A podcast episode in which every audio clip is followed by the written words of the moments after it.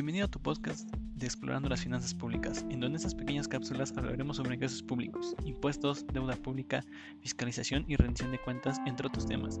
Yo soy Omar Ramírez y sin nada más que agregar, comenzamos.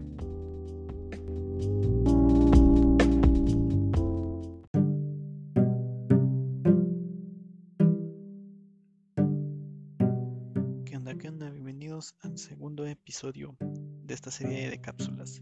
En esta ocasión hablaremos sobre la deuda pública, qué es, cómo se clasifica, por qué es importante el nivel óptimo de la deuda, así como la deuda en México y en los estados. Bueno, empezamos primero que nada con qué es la deuda pública.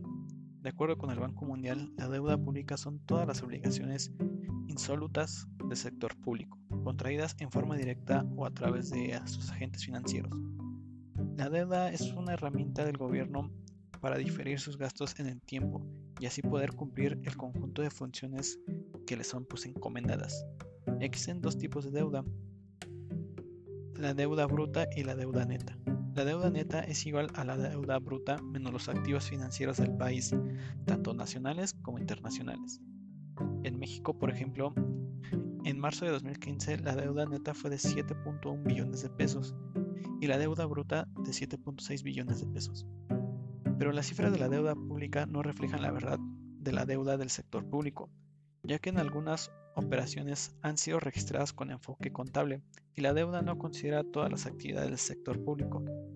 Por este motivo, para verdaderamente conocer el total de las obligaciones insólitas del sector público, pues es necesario incorporar en la deuda tradicional y las funciones públicas que la conforman y sobre las actividades desarrolladas por el sector privado por cuenta y orden del sector público. La deuda y los activos financieros del resto de las entidades paraestatales financieras y no financieras, así como los pasivos netos del IPAP, del FONADIN, así como los programas de apoyo a deudores, se obtiene el saldo histórico de los requerimientos financieros del sector público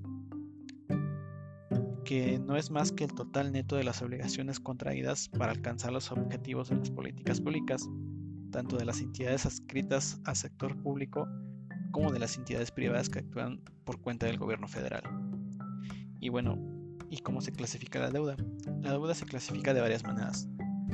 Primero por su origen.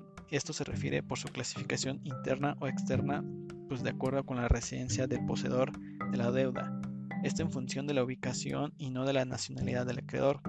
También por el periodo de contratación se puede clasificar. Esto es a corto plazo, que son préstamos que se obtienen a plazo menor de un año, y a largo plazo, que son préstamos que se contratan pues, a un plazo mayor a un año. Por fuente de financiamiento, que aquí se clasifica según su naturaleza de los acreedores financieros, también se puede clasificar por la moneda de contratación, esto es según la moneda de contratación o divisa de la cual se contrató el crédito. Por país también se puede clasificar. Esto quiere decir que según el origen de la institución financiera acreedora. De igual manera por instrumento, según las características jurídicas de los instrumentos que describen la relación que existe entre el acreedor y el deudor. Y a todo esto pues se preguntarán, ¿por qué es tan importante la deuda? Pues simplemente porque la deuda es una herramienta financiera del gobierno para repartir sus costos en el tiempo. Si bien pues, la deuda puede ser utilizada para ejercer la política fiscal, así como financiar inversiones necesarias para mejorar la provisión de bienes públicos y con ello fomentar el desarrollo económico, si se emite sin mesura y sin control, pues puede dañar el crecimiento económico. A todo esto hay un nivel óptimo de deuda. El nivel óptimo de deuda para cada país es sin duda una pregunta pues sujeta a distintas respuestas. No hay evidencia contundente sobre el umbral al cual la deuda empieza a tener un, efecto negativo sobre el crecimiento económico. Ahora, en el caso de nuestro país, ¿cómo está la deuda en México?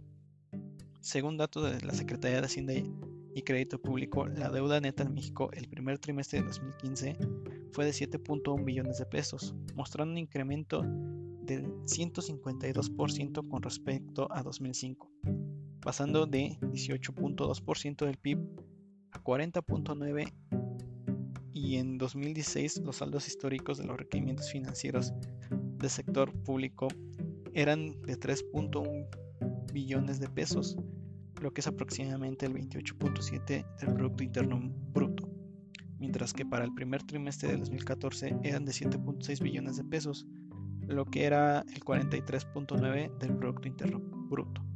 A pesar de todo esto, México en comparación a nivel internacional no es un país pues altamente endeudado. Y a todo esto, ¿los estados cómo están? En 2006, el primer trimestre de 2015, la deuda de los estados y municipios creció significativamente, de 196.4 a 438.7 miles de millones de pesos constantes. Esto quiere decir que fue un crecimiento real de 123%.